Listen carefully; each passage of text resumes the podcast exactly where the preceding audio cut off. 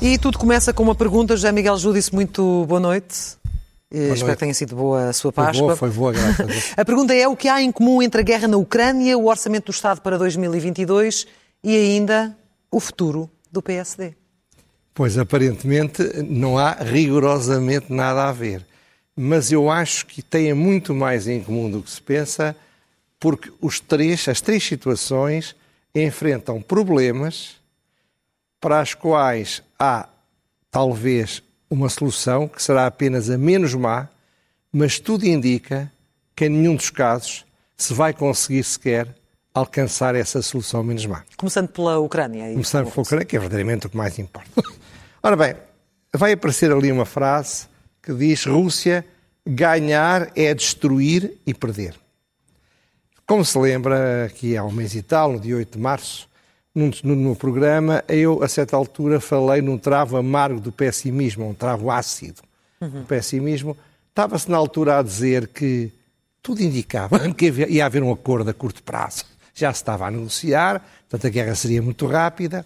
Eu, não é do alto, mas do baixo da minha impreparação, disse que não parecia que isso fosse acontecer, infelizmente, e, pelo contrário, achava que se ia prolongar e o tempo iria tornar cada vez mais difícil encontrar uma solução. E a solução negociada seria, e na frase que eu usei, Putin abocanharia uma parte pequena, mas uma parte, apesar do, de tudo, do leste, do leste e, uh, e a Ucrânia aceitaria ficar neutral, não desmilitarizada. Ora bem, sem paz a curto prazo, o que se passa é o seguinte: o Putin começa a ter problemas, começa-se a perceber que ele não está a ganhar. E nas ditaduras, perder guerras é fatal. Veja o que aconteceu com os generais argentinos. Os direitos humanos, eles aguentavam a sua violação. Mas quando perderam a guerra das Maldivas, nessa altura, foi o fim. Sim. Foi o fim para eles. Portanto, o que é que eu, o que é que eu temia? Que o Putin ensaiasse uma fuga para a frente. Eu e não, não é previ... isso que está a fazer? É o que ele está a fazer. Eu não previ que fosse tão malo a primeira fase para ele, porque via uma potência brutal.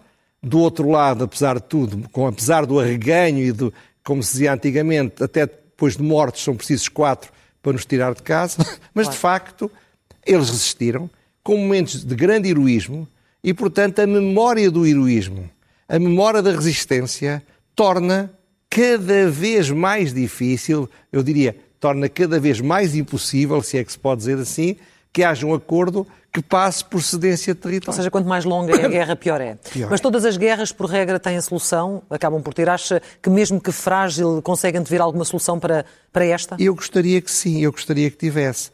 E acho que tem de haver uma solução. Porquê? Porque a situação que estamos a viver é pura e simplesmente isto. Se não houver uma solução, isto vai terminar depois de ter sido destruída a última casa, Sim. morto o último militar e migrado o último civil. E, e sobre essas ruínas não há uma vitória do Putin, porque ele fica à porta dele com um povo. Veja aquela história do selo que se falou agora. Tinham, quando, quando o cruzador tentou que se rendessem numa ilha e houve uma resposta dura.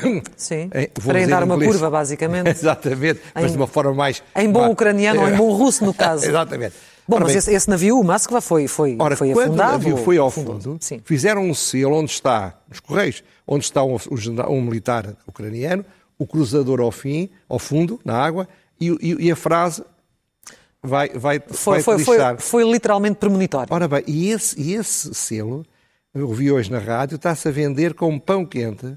Porque é muito simbólico, não é? Claro, mas é um momento muito é simbólico ódio, desta sabe? guerra. É o ódio, porque repara, a guerra provoca ódios. Agora, quando é uma guerra que nos entra em nossa casa, sem que tenha havido a mais pequena justificação que eu fizesse, quando, quando a estratégia é destruir civis para quebrar a resistência, isto provoca ódio. Portanto, não há, de facto, solução, mas tem de haver uma solução. É porque não pode não haver uma solução. Ora bem, e eu ouso... Mas encurralar a Rússia, eu lembro-me há pouco tempo, o, o, um, alguém do governo, já não lembro quem, penso que foi o Peskov, disse que não encurralem a Rússia. eh, mas acha que este encurralar a Rússia pode ser mais perigoso? Pode, porque reparo, ele hoje. Mas disse, qual é a alternativa? Eles, já lá vamos. Eles hoje disseram uma coisa que me deixou quase com o sangue gelado. Um lá, um, não sei se foi o Ministro da Defesa ou alguém do mais alto nível, disse: na, na batalha por, por Donbass e por Donetsk, Donetsk, não está previsto o uso de armas nucleares. Ora, o dizer que não está previsto está-se a dizer subliminarmente que, se for necessário, as utilizarão. O que é que acontece? Eh, qual é o problema de usar uma arma nuclear, mesmo que não seja num país, num país da, da um, ocidental? é que a revolta das opiniões públicas ocidentais vai crescer mais. Claro. Vão dar mais apoio à Ucrânia. E um pequeno azar, um avião de um louco, de um, de um tipo qualquer que enlouqueceu ou que está desesperado, ou, ou, um militar que, da Chechênia que não tem a estrutura que tem, os, apesar de tudo, os russos, invade a Polónia, mata, mata alguém de lá. Ameaçou lá. já a Finlândia também. Mas está bem, mas portanto, pode de um momento para o outro haver uma escalada, uma escalada internacional mesmo que não haja. Repito, só há duas soluções. Uma solução é o aniquilamento total ou a morte do Putin. Não há outro. Mas acha que a solução para esta guerra só passa por Putin? Porque eu estou a pensar, por exemplo, Lavrov, Medvedev, o Peskov, o Shoigu, o Ministro da Defesa falou agora dele, todos aqueles que, que querem o poder e que querem a fortuna, uh, esses também não são uma, uma ameaça? Uh... Eu não sei, eu não conheço a Rússia. Acha que a solução inicial seria a eliminação de Putin? Não, não estou a dizer, estou a dizer que há duas soluções se não se fizer nada. São essas. Arrasar tudo ou matar o Putin. Não sei se é a solução. Pois, e não Agora, sabemos. eu acho que há uma solução. Repare, eu, eu do, do, do baixo da minha pequenez, mas parece-me que seria uma solução que poderia permitir salvar a face a todos. A então, parte negociada. Seria uma negociação que começava por um cessar-fogo. Sim.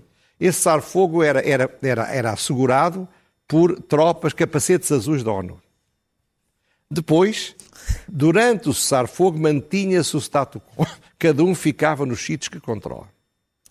Iria ser feito, iriam ser feitos referendos na Crimeia, onde evidentemente os russos vão ganhar, e em Donbass, Donbass, Donbass e Donetsk, naqueles territórios que a Rússia diz que querem ser independentes ou querem integrar-se na Rússia, referendos, todos eles fiscalizados e organizados pela comunidade internacional, e ambos os contendores diriam o seguinte: se o referendo for favorável a continuar na Ucrânia, a Rússia aceita. Se o referendo for a favor de sair, a Ucrânia aceita. Nessa hipótese, depois teria de haver um acordo que eu propunha que fosse feito sob a égide do Secretário-Geral Guterres. O Secretário-Geral tem estado calado. Há uma, uma teoria mal, má que ele não, não, tem qualidade, há uma teoria boa que ele está-se a preservar para poder intervir no momento em que possa fazer a diferença. Com a necessária e então haveria um acordo político que seria feito para assegurar essa adequação em função dos referendos, um acordo político sob a égide dele que juntasse, além dos dois países, quatro países, por exemplo, a China, a Turquia, o Canadá e a França, que seriam o grupo de contacto que iria ser responsável por que aquilo continuasse. Num prazo de um ano, era feito um tratado internacional em que todos os países limítrofes da Ucrânia também participavam para assegurar a estabilidade definitiva das fronteiras da Ucrânia que ficasse, maior ou menor, e ao mesmo tempo para assegurar a desmilitarização, uh, peço desculpa, não, a, a neutralização e a, e a, neutralização, mas não a desmilitarização. Durante este período, entre, entre, entre o acordo político, o acordo feito sob este Estado-Geral e o tratado, as sanções para a Rússia eram terminadas, eram, eram, acabavam, mas recomeçariam se o tratado não fosse assinado num prazo, por exemplo, de um ano. Sim. Ora bem, eu não acredito que isto tenha a mais pequena hipótese. Mas atenção, isto era uma hipótese que era razoável. É uma hipótese que é equilibrada, que todos salvam a face. Afinal, Acha que a Rússia iria arriscar não salvar a face nessas circunstâncias, nomeadamente Nessa... perder os referendos? Não, perder... A humilhação que poderia ser? É uma humilhação, mas, mas a pior humilhação é continuar, porque repare, diz a governadora do Banco Central russo que no segundo semestre haverá o colapso da economia russa. Portanto, ele vai ter de encontrar uma solução, nem que seja arrasar tudo. Sim. Até maio, junho. E, portanto... Mas arrasando tudo não evita o não, colapso da economia russa? Não resolve russa. nada, não resolve nada, porque, porque por isso é que eu digo, eles estão metidos numa situação de catch-22, em que esta solução que eu, que eu apresento seria possível, mas porque eu dizia há bocado, o que é que têm de comum os três temas? O que é que tem de comum? É, a, a, menos má das soluções não vai poder funcionar. Portanto, pessimismo mantém-se. É isso que liga também, é a cola com o Orçamento do Estado? O Orçamento do Estado é muito curioso, porquê? Porque o Centenário está-se a discutir aquilo que se chama uma austeridade encapotada. Toda a oposição, incluindo o PSD, que isso até o faz com um brilhozinho nos olhos, porque lembra-se do que lhe disseram a eles, todos dizem está a haver austeridade. O Governo voltou à austeridade, diz que não, mas está a haver austeridade. O Fernando Medina explicou que não há austeridade nenhuma, deu uns argumentos que são perfeitamente razoáveis, mas o ponto é o outro. Como diz o Ricardo Cabral, que é um, um economista que escreve no público, que eu Sim. leio sempre com proveito, nem sempre concordo, eu aliás nem sempre concordo sequer comigo, quanto mais com os outros, mas portanto, de facto, lê-se com proveito. E ele definiu que há, para definir a austeridade, ele disse o que é que era. Eu vou ler para não me enganar. Se por austeridade entendermos que o saldo estrutural do Estado melhora, que o saldo orçamental primário antes de juros melhora, que os controles são muito apertados para a despesa pública e se a receita pública for um bocadinho suborçamentada para depois aparecer mais receita, ele diz isto é um orçamento de austeridade. Outros dirão que são contas certas, mas ele diz Agora bem, não é. Só que o problema é que não há outras alternativas. Sim. Nós somos, repare, nós estamos numa conjuntura internacional que todos conhecemos, mas ainda nem nos chegou a, a missa à metade, ou a prostituição ainda não saiu do adro. A subida da inflação que pode atingir níveis, diria eu, entre aspas, estratosféricos em função do que estamos já habituados está, há 20 já anos. Está, já está a bater recordes. Os preços da energia e dos produtos alimentares a Sim. subir, a carestia a subir. E tudo isto num país que tem um déficit público que é dos mais elevados do mundo que tem um déficit externo que é um dos mais elevados do mundo, nós não temos liberdade, o governo não tem não liberdade. Não tem alternativa ao governo mesmo? Não tem alternativa a isto. Esta medida, que tal austeridade, é a pior de todas as medidas, salvo, a pior das medidas, salvo todas as outras. Só que o que eu acho é que, apesar do governo ter maioria absoluta e, portanto, poder dizer eu aguento isto durante dois anos e daqui a dois anos o está resolvido e só na altura das eleições europeias é que deve estar outra vez melhor, o problema é que a memória simbólica da Troika está muito perto. O discurso populista que diz que a austeridade são governos perversos, masoquistas, que odeiam os povos e que, portanto, fazem estas coisas para fazer mal às pessoas. Isto é o discurso orientador... É o discurso que vem da Troika do tempo de Passos Coelho. Exatamente, é? é? o discurso do PS. Depois, a, a, a tendência cada vez mais credizante dos quadros do Partido Socialista fazem com que eu não acredite que a pressão seja resistível, isto é, que a pressão sobre Medina, na qual vão participar com, com, com um sorriso discreto todos os seus rivais, Sim. vai ser no sentido de que isto não se faça. Sim. E, portanto, eu penso que vai triunfar a tese costista, vai tudo correr bem, não há problema nenhum, a austeridade é um erro, e nessa medida nós acabaremos com o pior de dois mundos não temos uma solução que é má, mas é menos má porque permite aguentar sem degradar as nossas contas externas. Apoiando as famílias mais frágeis, claro, nesse como, aspecto como também. Com, exatamente, com alguns apoios aqui e alguns ali. Apoios aqui exatamente.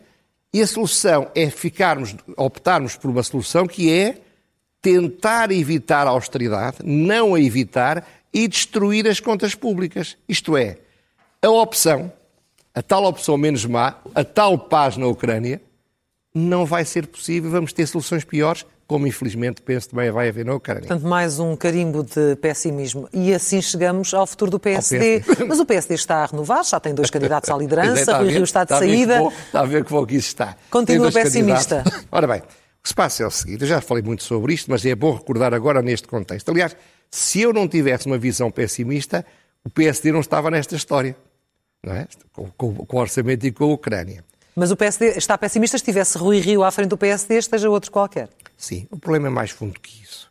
Repare, o PSD, como é que o PSD se fez um partido de poder? Era um partido centrista, moderado, que eu chamava nos, nos textos que escrevi há 40 anos sobre o pensamento Carneiro um liberalismo avançado. Outros dirão uma sociedade, uma social-democracia que é o fim em si mesmo, sem ser para o socialismo. Isso pouco importa, o que interessa é que o PSD, a partir de uma posição de centro, moderada, centro-direita ou centro-esquerda, sem se transformar num partido de direita, liderou numa aliança que na altura, preciso não nos esquecermos, que na altura era considerado fascista, o PSD e o CDS. E o CDS, então, então lembro bem de Freitos da Amaral. Fez uma aliança que se chamou AD e ganhou as eleições. Sim. O PSD nunca ganhou as eleições. A não ser quando fez este tipo de soluções ou quando o Cavaco ganhou sozinho porque o Lucas Pires abriu demasiado a boca para a AD que lhe foi proposto. E o Cavaco teve de se fazer ao caminho. Na primeira ganhou por pouco, mas teve, foi, governou a minoria e assim teve a maioria absoluta. Ora bem, e o CDS chegou nessa altura a ser reduzido a 4,4%. Só que agora a AD, nesse sentido, essa ideia do PSD a governar, a liderar e com os outros mais pequeninos, não vai funcionar. Em primeiro lugar, estamos longe de 74. Em 79, estávamos a 5 anos da Revolução, ou a 4 anos do 25 de novembro, foi quando a Revolução acabou. Ora, nessa altura, a direita moderada, que era a única que existia, o CDS, não tinha outra alternativa que não ser aceitar e agradecer que o PSD o integrasse num projeto. Agora existem três partidos implantados. O CDS não tem deputados, mas teve votos. O Chega e a Iniciativa Liberal, eles três tiveram 13,69 e estão com uma dinâmica de crescimento. Certo. Terceiro, o PS ocupou o espaço do centro e o país virou um bocadinho à esquerda. Portanto, o que é que sobra para o PSD? Ora bem, o que é que sobra? Uma estratégia. É preciso haver uma estratégia, todos dizem. Eu acho que, de facto, a estratégia só podem ser duas. Ou o PSD diz, nós vamos tentar ser o único partido, um partido que por si só tem tanta percentagem de votos que os outros vão ter de se agarrar a nós, quer queiram, quer não queiram, e nós conseguimos ter a maioria absoluta, ou então, e portanto vai tentar destruir os partidos de direita, vai tentar destruir o Chega, vai tentar destruir o CDS e vai tentar destruir a Iniciativa Liberal. Absorvendo-os? Roubando-lhe os eleitores. Mas Ou absorvendo-os? Não, roubando-lhe os eleitores. Para isso vai ter de ir buscar eleitores populistas, eleitores conservadores, Chega, CDS, eleitores liberais. E, ao mesmo tempo, não perder os eleitores de centro, que ele não quer perder, para o, para o PS. E com que discurso é que isso se faz? Isso seria, isso seria, seria um malabarismo que dava, na melhor Sim. das hipóteses, um torcicolo e, provavelmente, cadeiras de rodas para o resto da vida. Sim. Ora bem, isto é uma solução. A outra solução é que, e além disso, essa solução, se ele tivesse sucesso, se ele conseguisse roubar, ainda assim precisava de fazer acordos com eles. Precisamente. E eles estariam como estão os ucranianos hoje em dia, a odiar o tipo que lhes foi roubar os, os eleitores. Portanto, essa solução não resulta. É uma solução que não tem hipótese. Qual é a alternativa? Era a alternativa que eu proporia, se tivesse alguma coisa a ver com isto. Era que o PSD assumisse, de uma vez por todas, que é um partido centrista. Como o PSD assumia no tempo de Sá Carneiro. Que não era um partido de direita, era um partido à direita, era assim que eu dizia na altura, há 40 anos. Com isso, iria com certeza perder alguns votos. Porquê? Porque o estudo do Pedro Magalhães e da e da outra professora, agora não estou a lembrar o nome dela, peço imensa desculpa da minha delicadeza, eles fizeram um estudo com base nas eleições que demonstraram que o eleitorado do PSD está claramente à direita. Não está no centro-esquerda, está claramente à direita. Portanto, se ele se vai afirmar muito centro a estratégia do Rio, ele vai evidentemente perder eleitores. Portanto, ele tem de fazer ao mesmo tempo uma outra solução. Propor de imediato uma coligação pré-eleitoral às direitas. Só que, tal como os dados estão, ele, os outros não vão querer. Não estão interessados não nisso. Não estão interessados, estão a crescer e têm o PSD a perder. Há dias uma jornalista do público dizia que o PSD pode acabar com 5%. Quem é que se alia com o moribundo, ainda que ele tenha ainda muitos anos de vida, não sabemos, dando-lhe vantagem e oportunidade para se safar.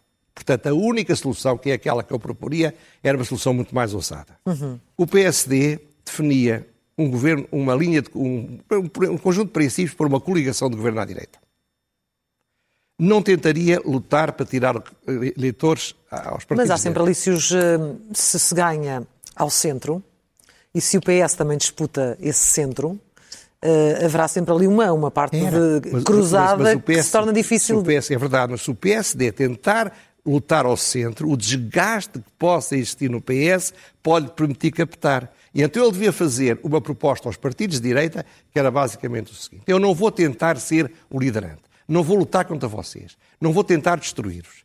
Proponho-vos definirmos um conjunto de princípios que era o acordo do governo e vamos fazer primárias para definir a força relativa. Se eu for o número um, eu lidero. Se for o liberal, lidero o liberal. Se for o CDS, lidero o CDS.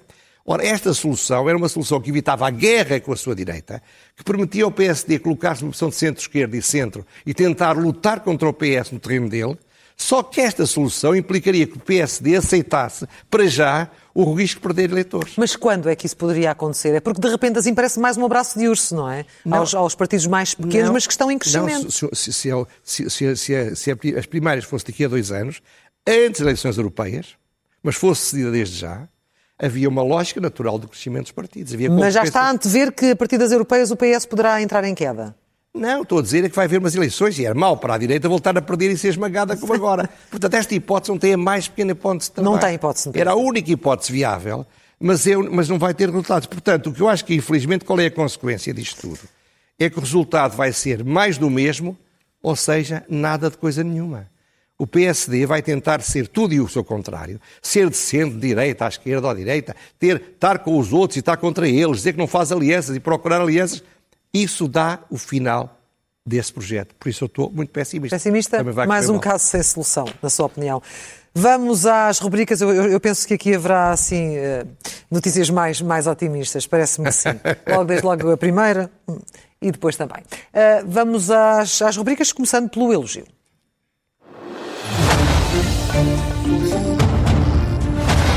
E que é para quem? Para Carlos Moedas. Carlos Moedas está a fazer seis meses Sim do governo minoritário na Câmara de Lisboa. Eu sei que houve governos minoritários em Portugal que tiveram muito sucesso. Só para me lembrando de alguns, o primeiro governo do Cavaco Silva, de onde nasceu uma maioria absoluta, os dois governos de minoria do, do António Costa, que lhe permitiu chegar também a uma maioria absoluta, e o governo de Costa, na primeira vez que foi Presidente da Câmara em Lisboa, que também teve, estava em minoria e daí construiu uma maioria absoluta. Mas isto não é automático, é preciso que o líder desse projeto tenha seja um grande político. Tenha maleabilidade, mas firmeza, consistência, clareza, seja capaz de enfrentar os outros, mas de dialogar com eles, seja capaz de agradar à população, mas ao mesmo tempo não se afastar da sua linha estratégica. Aquilo que ele fez recentemente na Assembleia Municipal, com, uh, com aquelas palavras que dirigiu à deputada do, do Bloco de Esquerda, Exatamente, exemplo, foi um ato político muito inteligente, porque ele falou em nome de todos aqueles com que eles tinham feito um acordo e que o Bloco de Esquerda, para se pôr em bicos de pés, foi dizer que foi ele que se lembrou. Certo. Ora bem, passaram seis meses, o estado de graça está a acabar. Agora é que vai ser difícil, mas a minha convicção, pelo que estou a ver, é que ele tem todas as condições para ganhar. Lisboa está-se a tornar um destino cada vez mais cosmopolita no mundo e, ao mesmo tempo, parece-me estar a ter um excelente destino. Ele é um homem com todas as condições para isto. Aliás, é muito interessante o editorial da diretora adjunta do Diário Notícias fazendo-lhe um rasgado elogio que não é, não é muito habitual ser feito na imprensa portuguesa, um homem do PSD, e, portanto, eu acho que ele tem tudo para liderar até 2035. Três portanto, mandatos. os três mandatos. Três mandatos. É a, minha, é a minha convicção, vamos ver. É o elogio para Carlos Moedas. Agora, ler é o melhor remédio.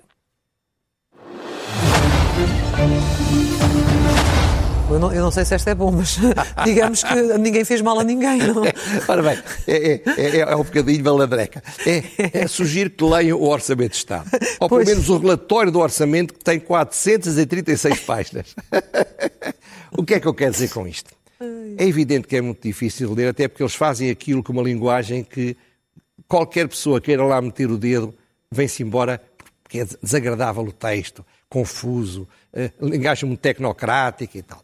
Portanto, quem faz aquilo são os burocratas, não são os ministros. Ora bem, no entanto, é um documento essencial para a nossa vida. Portanto, se não o podem ler, estejam muito atentos ao debate orçamental. E eu aí sigo o Trigo Pereira que diz, em vez das oposições fazerem 1.500 propostas, façam 50, façam 30. Façam menos. Façam um conjunto de propostas muito sólidas, muito bem estruturadas e que a opinião pública perceba. A pergunta sem resposta.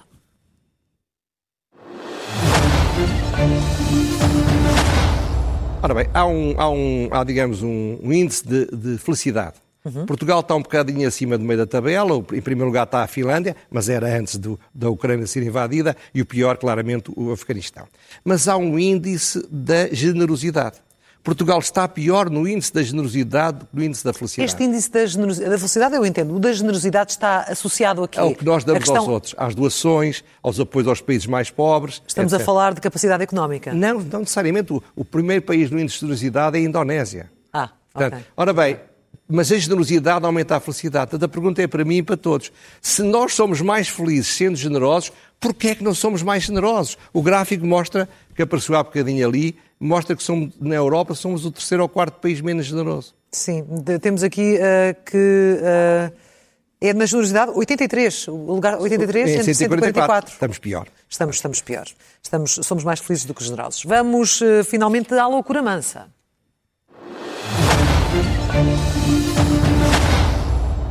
Pois a loucura mansa é uma coisa extraordinária. O ex-ministro das Finanças, quando ainda era ministro, teve, foi ativo de uma forma ou de outra, sei, creio que não cometeu nenhum crime, segundo foi explicado, em que o, o, o Isqueté, onde ele era professor e para onde regressou como vice-reitor, convidado quando ainda era ministro, recebeu 5 milhões de euros que as outras universidades não receberam. Isto é uma situação óbvia de conflito de interesse.